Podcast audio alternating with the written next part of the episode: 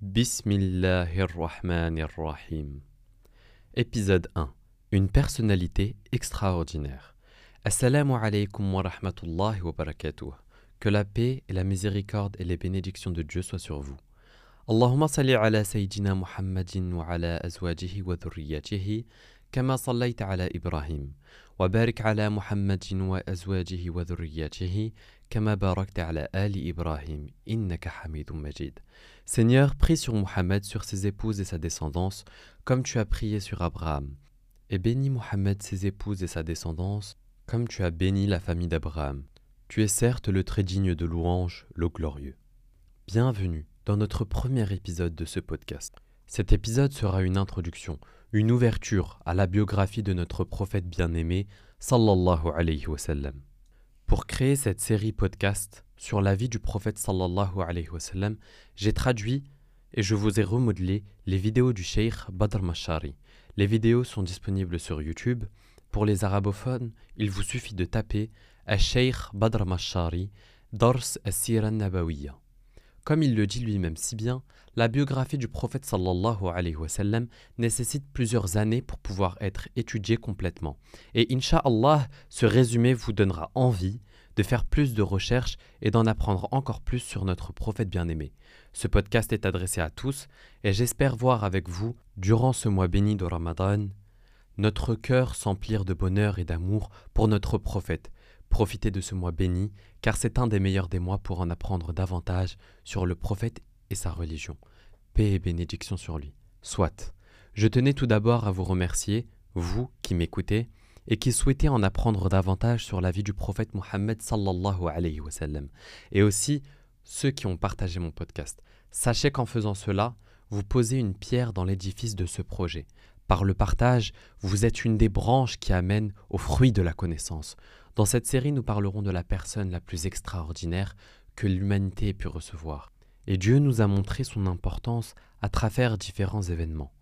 Nous débuterons donc avec un miracle, le miracle du voyage nocturne, lorsque Dieu a organisé un voyage au prophète. Un voyage merveilleux qui nécessiterait à lui seul une série d'épisodes, et qui de ce fait nous a fait voyager, et nous fait voyager. L'ange Gabriel a accompagné le prophète sallallahu alayhi wa sallam à chaque étape. Il est descendu sur lui à la Mecque, puis l'a emmené à Jérusalem. Dieu nous dit dans le premier verset de Surat al-Isra سبحان الذي أسرى بعبده ليلا من المسجد الحرام إلى المسجد الأقصى إلى المسجد الأقصى الذي باركنا حوله لنريه من آياتنا إنه هو السميع البصير Gloire et pureté à celui qui de nuit fit voyager son serviteur, de la mosquée al-Haram à la mosquée al-Aqsa, dont nous avons béni l'alentour, afin de lui faire voir certaines de nos merveilles. C'est lui, vraiment, qui est l'audient, le clairvoyant.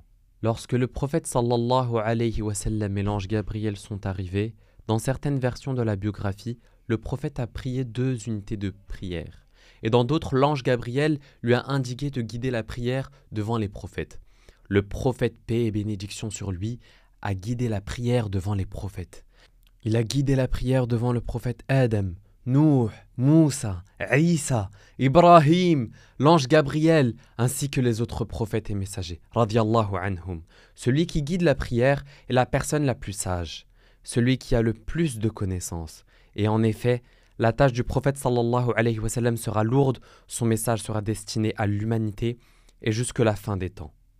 Donc le prophète, paix et bénédiction sur lui, guide la prière devant tous les prophètes. Et après cela, l'ange Gabriel et le prophète sont montés dans les cieux. Et durant la montée, à chaque ciel, l'ange Gabriel demande la permission d'y pénétrer. Qui est-ce? demande-t-on. C'est Gabriel, répond-il. Et qui t'accompagne? C'est Mohammed. A-t-il donc reçu la mission? Oui. Puis il monte au deuxième ciel, et il demande la permission. Qui est-ce? C'est Jibril. Et qui t'accompagne? C'est Mohammed. A-t-il reçu la mission? Oui. Et cela jusqu'au septième ciel. Après le septième ciel, le prophète sallallahu alayhi wa sallam et l'ange Gabriel atteignent Sidrat al-Muntaha, le lotus du confin ou le lotus de la limite. L'ange Gabriel s'arrête et dit au prophète sallallahu alayhi wa sallam de s'avancer et de continuer. Le prophète lui répond alors Ya Jibril, tu m'as accompagné de Mecca jusqu'à la mosquée de l'Aqsa, puis de la mosquée Al-Aqsa au premier ciel, et du premier au second, et du second au troisième, et cela jusqu'au lotus du confin. Et maintenant tu t'arrêtes? Et l'ange Gabriel lui répond Je ne peux pas la dépasser. Personne n'y est entré, et personne n'y a été appelé, à part toi, ô Muhammad ibn Abdullah. Alors le prophète s'avance, il se retourne, et là, il voit l'ange Gabriel sous sa vraie forme. Dieu nous dit, Surat Al-Najm, verset 13.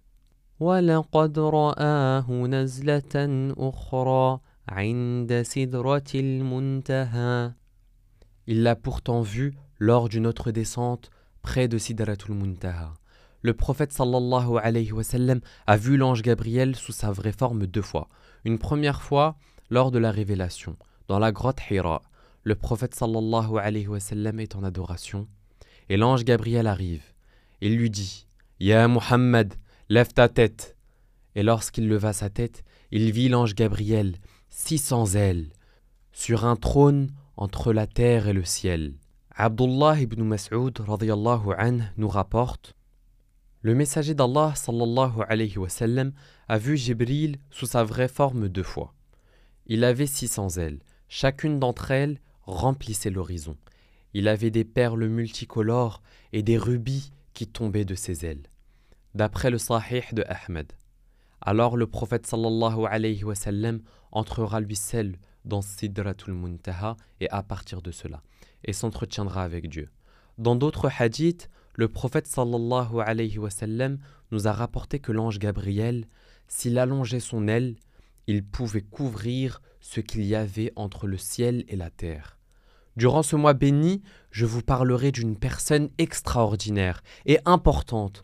Le prophète sallallahu alayhi wa sallam a créé une civilisation, une histoire, toute chose dans nos vies. Je vais vous demander à tous de vous imaginer et de ressentir la présence du prophète auprès de vous. Imaginez-vous les lieux, imaginez-vous durant les événements que nous aborderons. On retrouve des empreintes de notre prophète sallallahu alayhi wa sallam dans nos vies. La prière que vous avez accomplie avant de m'écouter, le jeûne de ce mois béni, tout ça appartient à la sunna et à l'application de la sunna de notre prophète. Nous nous embarquerons dans une biographie extraordinaire. Tout au long de l'apprentissage de l'histoire de notre prophète, vous verrez votre amour pour lui grandir. Et je vous le dis en connaissance de cause, et je vous le jure, que par l'apprentissage de sa vie, mon cœur n'a fait que s'emplir d'amour pour lui et notre religion. La vie du prophète est extraordinaire. Si votre vie s'assombrit complètement, alors retournez-vous-en à la lumière de la biographie de notre messager et de sa prophétie, car elle est une lumière sur terre. D'après Anas lors de l'entrée du prophète à Médine, il dit Je jure par Dieu que j'ai vu par l'arrivée du prophète à Médine depuis la Mecque lors de la Hijra que Médine a rayonné de lumière par son entrée. Et les compagnons rapportent que le jour où le prophète sallallahu alayhi wa sallam est décédé, Médine s'est assombrie. Remettez-vous-en à la biographie du prophète sallallahu alayhi wa sallam, car vous y trouverez un exemple sur toutes les thématiques le comportement en société, le savoir-vivre, l'éducation, la politique, la relation avec les gens, la relation avec vos parents, la relation avec les personnes âgées, avec vos enfants, etc décortiquez-la. Elle est pleine de savoir. Le prophète sallallahu alayhi wa sallam est coupé par le haut, par le bas et par le côté. Par le haut, car lorsqu'il est né, son père était déjà décédé. Par le bas, car ses deux fils sont décédés lorsqu'ils étaient en bas âge. Et par le côté, car il n'a pas eu de frère. Et à cela, ajoutez le fait que le prophète sallallahu alayhi wa sallam était analphabète. Il ne sait ni lire ni écrire. Et avec tout cela, il a été envoyé à une communauté et en 23 ans a donné toutes les clés pour une renaissance.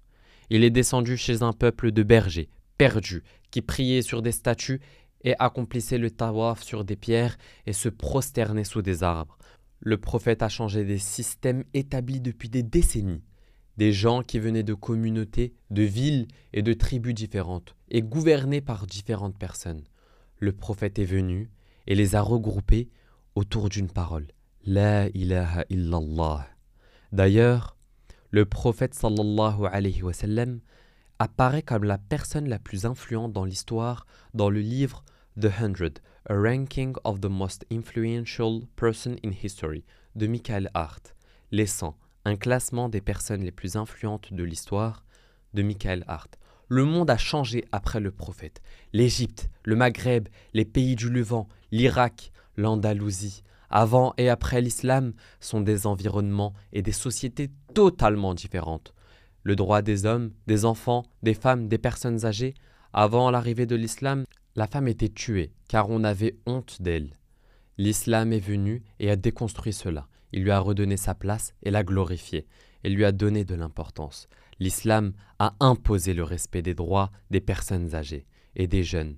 D'après Ibn Abbas anhu, le prophète paix et bénédiction sur lui a dit Il n'est pas l'un de nous qui ne montre pas de miséricorde à nos jeunes, honore nos aînés, ordonne le bien et interdit le mal. Quelle est la trace de notre prophète sallallahu alayhi wa sallam sur terre? Le nombre de personnes qui prient Salat al-Maghrib, le nombre de Eden qui résonnent dans les murs, le nombre de musulmans qui viennent en pèlerinage à la Mecque tous les ans, le nombre de coupures de jeûne en même temps, le nombre de personnes qui diront Allahumma laka wa ala rizqika aftart, wa bika amant, wa alayka tawakkalt. Seigneur, c'est pour toi que j'ai jeûné, et grâce à ta subsistance que j'ai rompu mon jeûne. Je crois en toi, et je place ma confiance en toi. Cherchez des gens qui ont eu un impact dans l'humanité aussi important que celui du prophète. Alexandre le Grand, Cléopâtre, Voltaire, Napoléon, Gandhi, Shakespeare, de grandes personnalités. Mais quelle empreinte Un registre précis, un art précis, une époque précise, une période Savez-vous de qui nous allons parler, ô communauté de Muhammad?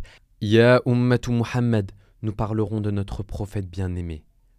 Notre guide, notre imam, notre exemple, celui qui a été choisi et récompensé par Dieu au-dessus de ces sept cieux. Par son comportement, verset 4, Surat al-Qalam, Et tu es certes d'une moralité imminente, par celui qui a été récompensé pour son honnêteté, verset 3, Surat Najm. Et il ne prononce rien sous l'effet de la passion, par celui qui a été récompensé par la connaissance, verset 5, Surat Najm qui lui a enseigné à la force prodigieuse. L'ange Gabriel a enseigné au prophète à la force prodigieuse, par celui qui a été récompensé pour sa vue. Verset 17, Surat Najm. La vue n'a nullement dévié ni outrepassé la mesure, par celui qui a été récompensé en entier. Alam nashrah laka sadrak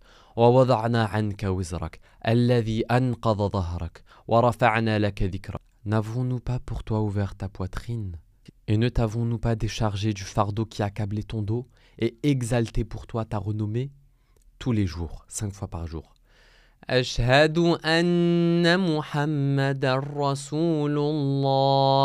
J'atteste que Muhammad est le prophète de Dieu durant le Éden nous avons besoin de notre prophète dans la vie d'ici-bas et dans l'au-delà.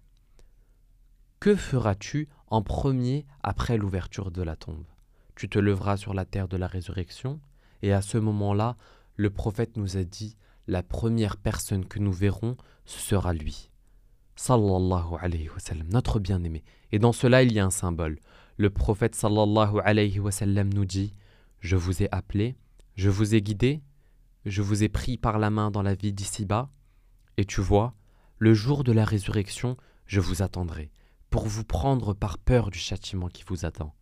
Et le prophète verra un homme de sa communauté désorienté le jour de la résurrection. Le prophète ira à sa rencontre et le prendra par la main. Puis les anges descendront et le prendront de la main du prophète. Et le prophète dira Laissez-le, lâchez-le, il est de ma communauté. Et les anges diront Ya Muhammad, tu ne sais pas ce qui s'est passé après toi. Alors le prophète se prosternera et invoquera Dieu sous son trône. Ya Rabbi sallim ummati, Ya Rabbi sallim ummati. Ô Allah, sauve ma communauté. Pendant que tous les autres prophètes diront Ya Rabbi sallim nafsi. Par peur pour nous le prophète est notre exemple. Si tu es pauvre, le prophète a été pauvre. et a accroché des pierres sur son ventre à cause de la dureté de la faim. Et si tu es riche, il l'a été, et a tout donné aux pauvres. Il a été dirigeant et a été dirigé par Quraysh, un mari, un père, un professeur et un élève de par l'ange Gabriel. Il a été juge lors de l'épisode de la pierre noire. Mais quels sont les attributs du prophète? Le prophète sallallahu alayhi wa sallam est As-Siddiq al-Amin. As-Siddiq, le sincère, al-Amin, celui qui procure la sécurité.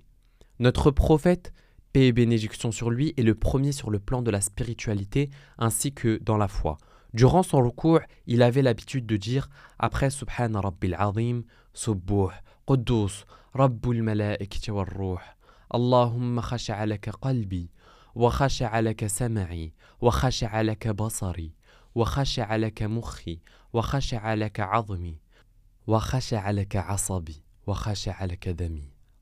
Gloire à Dieu, le Seigneur des anges et de l'esprit. Ô Dieu, mon cœur est soumis devant toi. Mon ouïe est soumise devant toi, mon secret est soumis devant toi, mon cerveau est soumis devant toi, mes nerfs sont soumis devant toi, mon sang est soumis devant toi. Le prophète est le plus pardonneur. Lors de Feth Mecca, donc la conquête de la Mecque, les Quraysh ont commencé à se questionner et à se demander qu'est-ce que le prophète allait leur faire, car ils avaient torturé les musulmans pendant de si nombreuses années. Va-t-il nous tuer, nous étrangler, nous écarteler en place publique ou bien encore nous fouetter? Et le prophète sallallahu alayhi wa sallam va entendre cela. Alors il s'est adressé à eux et leur a dit Partez, vous êtes libres. Aimez-vous votre prophète? Ressentez-vous ce manque? Avez-vous l'envie d'en apprendre? Dieu nous dit dans Surat Tauba, verset 128.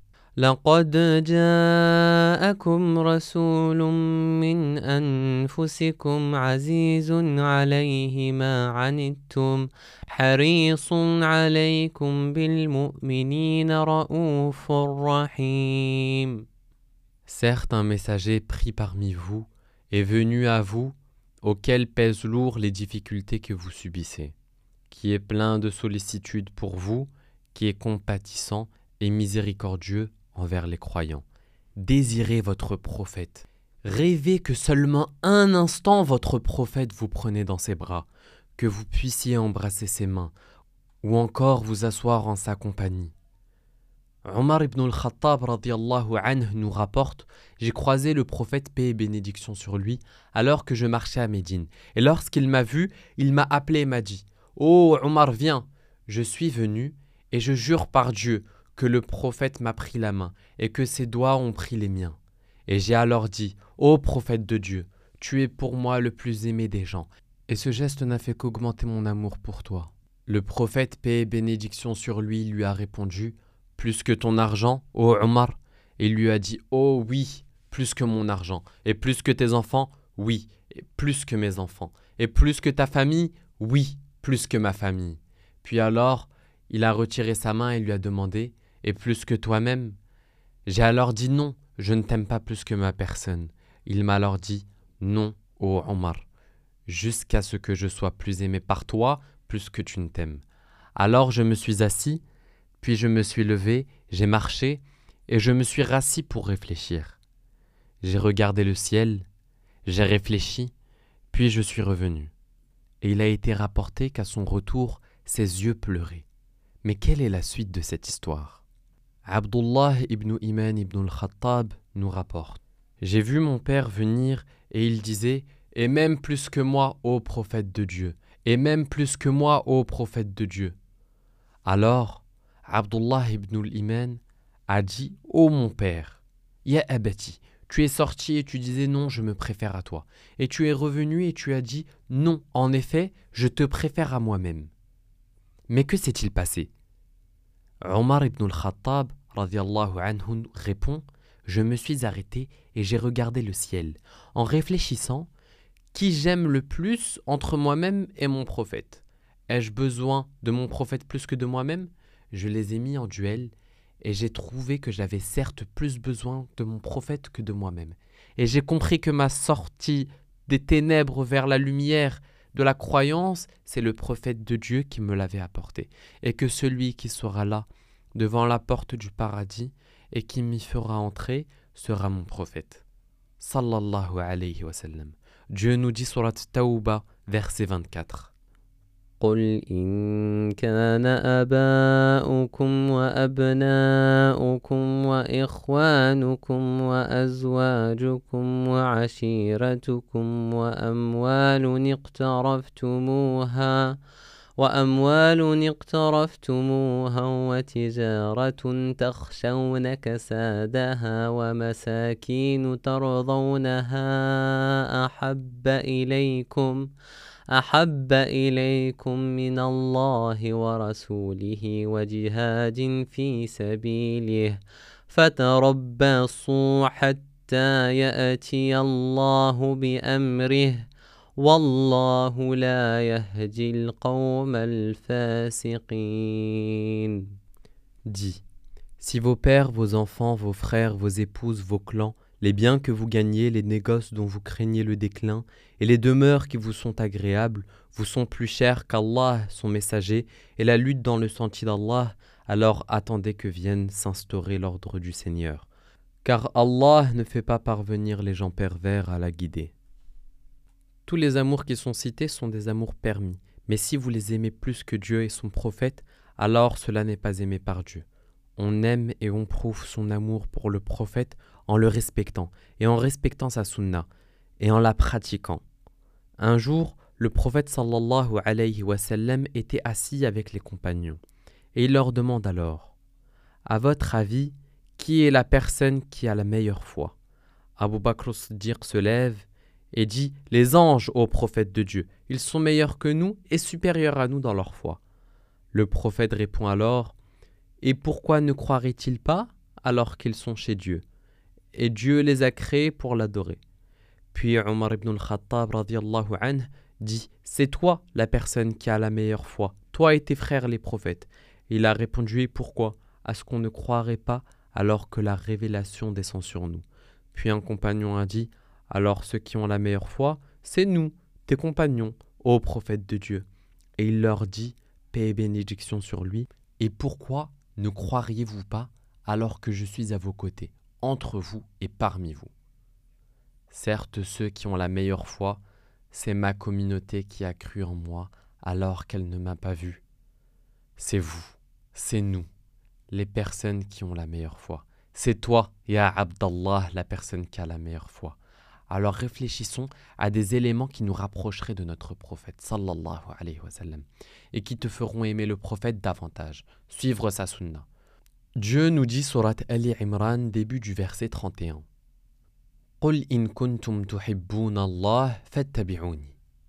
Dis, si vous aimez vraiment Allah, suivez-moi. Une deuxième chose, multipliez la prière sur lui, car la prière sur notre prophète, sallallahu alayhi wa sallam, nous rapproche de lui. Et en priant sur lui, Dieu prie sur vous. Dieu nous dit dans surat Al-Ahzab, verset 56, إن الله وملائكته يصلون على النبي يا أيها الذين آمنوا صلوا عليه وسلموا تسليما Certes, Allah et ses anges prient sur le prophète.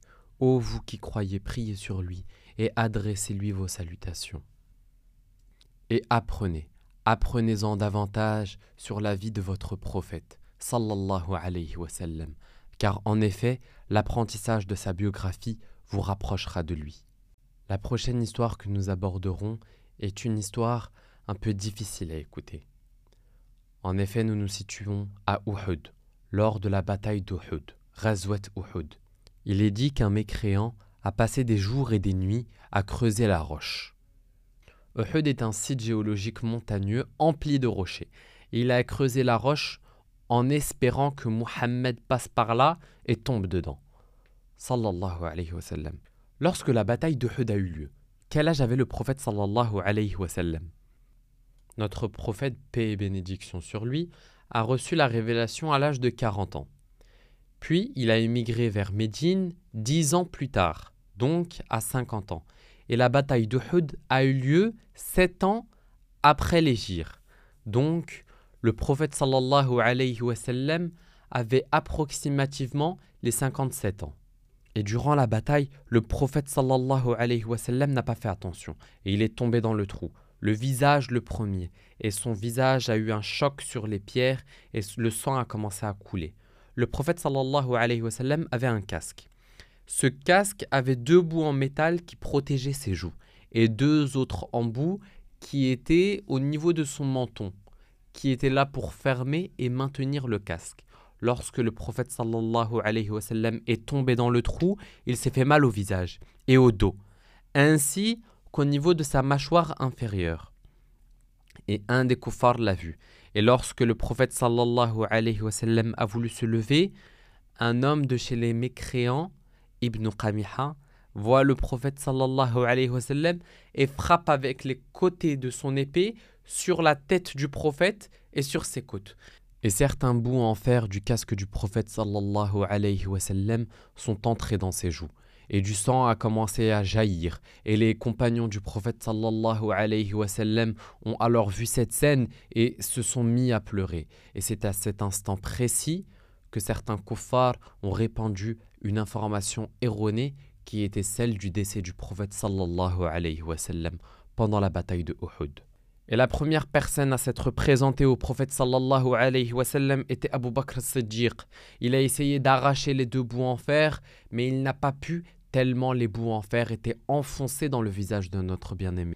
Alors un homme s'est avancé et c'est alors que Abu Ubaïda a pris le prophète sallallahu alayhi wa sallam et l'a sorti du trou dans lequel il était tombé, l'a allongé sur le sol et a essayé une première fois de lui arracher les deux bouts en métal qui étaient entrés dans les joues de notre prophète sallallahu alayhi wa sallam. Mais il n'a pas réussi. Et il a essayé une nouvelle fois, une seconde fois, et cette fois-ci avec ses dents. Il nous a donc été rapporté qu'en essayant avec ses dents, ses dents se cassaient tellement le fer était ancré, était implanté dans les joues du prophète sallallahu alayhi wa sallam.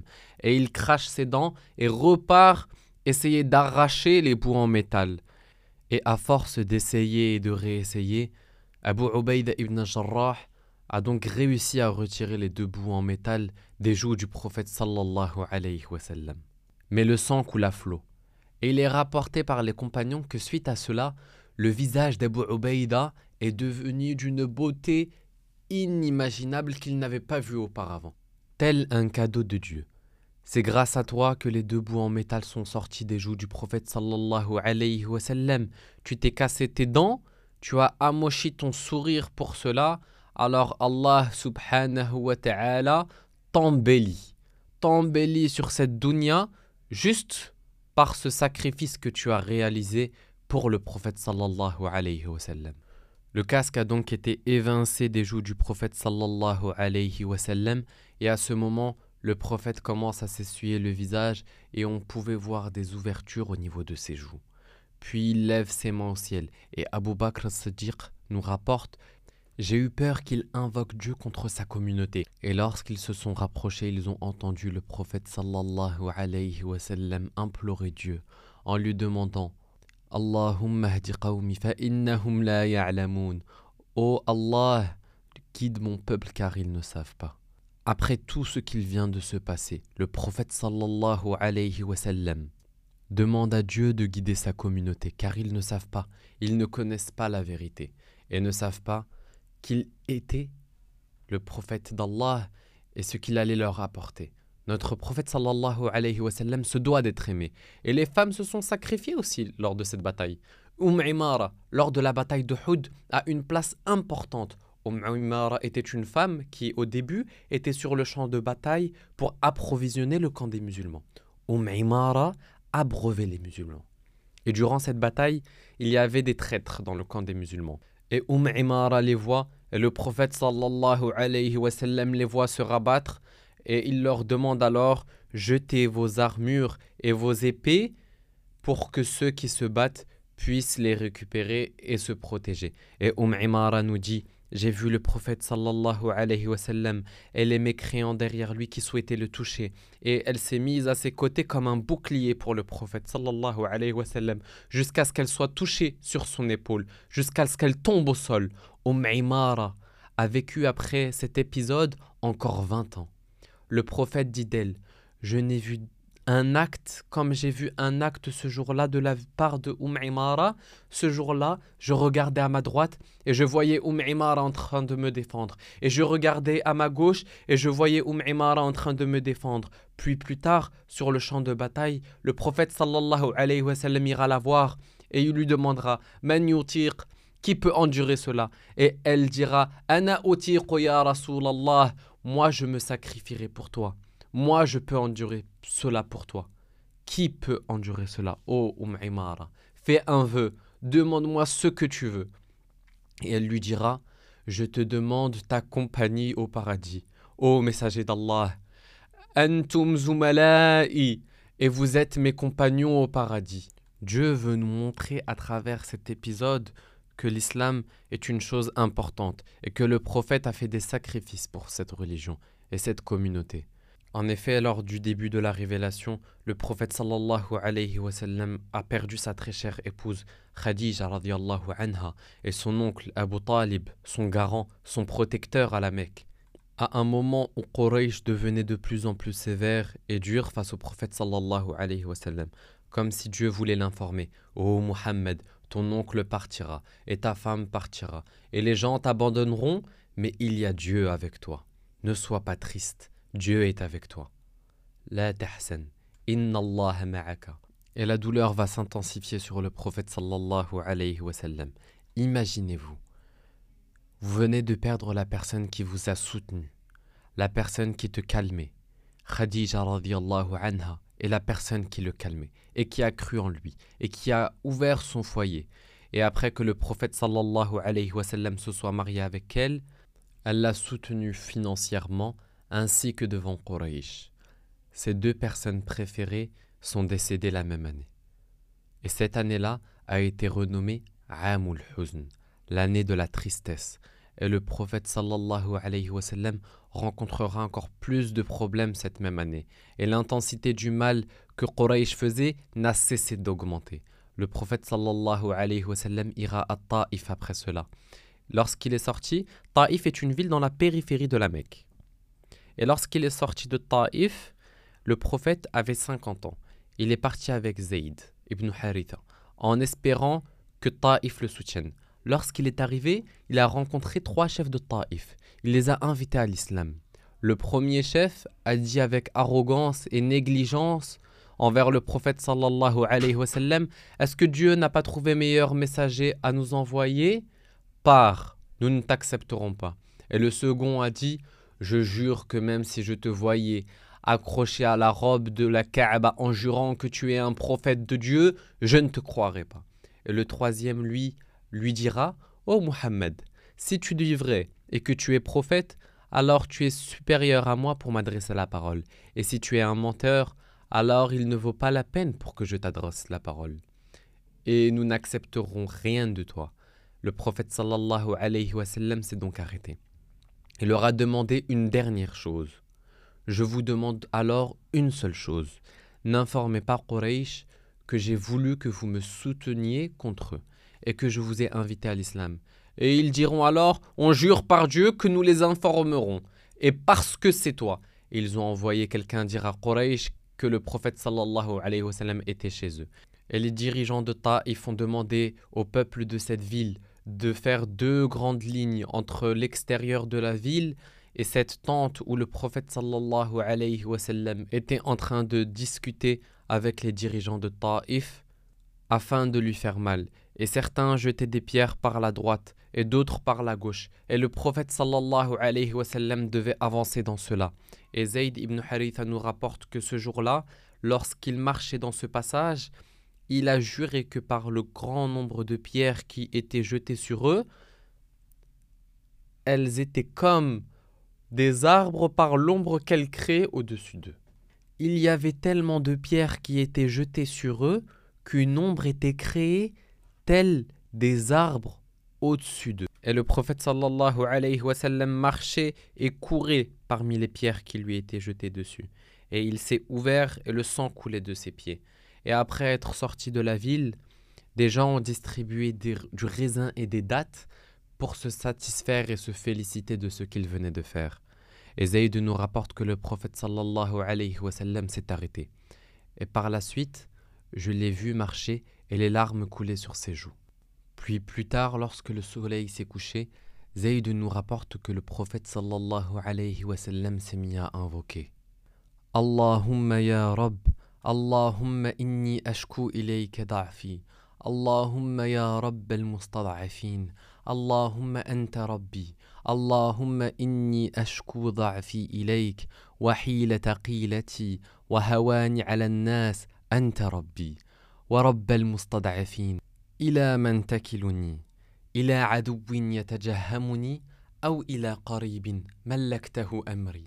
إن لم يكن علي غضب فلا أبالي غير أن عافيتك أوسع لي أسألك بنور وجهك الذي أشرقت به الظلمات وصلحت به أمر الدنيا والدين Seigneur, je me plains auprès de toi de ma faiblesse, de mon impuissance et du mépris des gens pour moi. Ô toi le plus clément des cléments, tu es le Seigneur de ceux qui sont jugés pour faibles. Tu es mon Seigneur. À qui me confies-tu À un étranger hostile, les gens de Taïf, ou à un ennemi qui serait mon maître, les gens de Quraysh Tout cela, tout cela m'importe peu, tant que je ne m'attire pas ta colère. Car pour moi, ta faveur est plus vaste que tout. Je cherche refuge auprès de ta lumière, auprès de la lumière de ton visage, par laquelle les ténèbres brillent, laquelle, les affaires de ce monde et ceux de l'au-delà, marchent bien contre toute décharge de ta colère sur moi. C'est toi que l'on doit satisfaire jusqu'à ce que tu sois satisfait. Il n'y a de force ni de puissance en dehors de toi. Et il implore Dieu, et il insiste. Et à ce moment-là, l'ange des montagnes descend, avec lui l'ange Gabriel. Et Jibril lui dit Ya Muhammad, lève ta tête. Allah subhanahu wa ta'ala t'a envoyé l'ange des montagnes. Et il a dit si tu veux que je cogne les montagnes entre elles, je le ferai. Et à ce moment-là, le prophète sallallahu alayhi wa sallam a dit non, ne cogne pas la montagne. Dans le cas où Allah subhanahu wa ta'ala ferait sortir de ces générations une génération qui dirait La ilaha illallah, une génération qui proclamerait l'unicité d'Allah subhanahu wa ta'ala. Ne voudrais-tu pas faire une seule sunna du prophète sallallahu alayhi wa sallam? Prendre des nouvelles de tes proches? Aller à la mosquée? T'y rendre plus tôt? Dans le prochain épisode, nous verrons la plus fascinante des naissances. Comment il est né? Comment est-ce qu'il était? Ce qu'il a fait? Pourquoi son père est décédé? Pourquoi sa mère est morte alors qu'il n'avait que six ans? Pourquoi son grand-père est alors mort après cela, alors qu'il était encore jeune? Quelles sont les conséquences de ces morts? Pourquoi le prophète a été éduqué dans plusieurs maisons, plusieurs endroits, plusieurs environnements, plusieurs écosystèmes. Nous verrons cela dans le prochain épisode. اللهم صل على سيدنا محمد وعلى آل سيدنا محمد كما صليت على سيدنا إبراهيم وعلى آل سيدنا إبراهيم وبارك على سيدنا محمد وعلى آل سيدنا محمد كما باركت على آل سيدنا إبراهيم وعلى آل سيدنا إبراهيم في العالمين إنك حميد مجيد والعصر إن الإنسان لفي خسر إلا الذين آمنوا وعملوا الصالحات وتواصوا بالحق وتواصوا بالصبر. اللهم يا عظيم اللهم يا غفور اللهم يا غفار. اللهم إنا نسألك بأسمائك الحسنى كلها أن تصلي على سيدنا محمد. اللهم يا كريم اللهم يا عظيم. اللهم إنا نسألك بأسمائك الحسنى كلها أن تغفر لنا ذنوبنا وأن تتقبل منا صيامنا وقيامنا يا أكرم المكرمين يا أعز المعزين. إلهنا سهل لنا أمرنا واغفر لنا ذنوبنا وارحم أمواتنا وارحم أباءنا وأمهاتنا يا أكرم المكرمين يا أعز المعزين. يا رب إنك ترى ما في قلوبنا وما في صدورنا وما نسر وما نعلن. يا رب اغفر لنا ما نسر وما نعلن. يا أكرم المكرمين يا أعز المعزين وآخر دعوانا الحمد لله رب العالمين والصلاة والسلام على أشرف الأنبياء والمرسلين alaikum wa rahmatullahi wa barakatuh.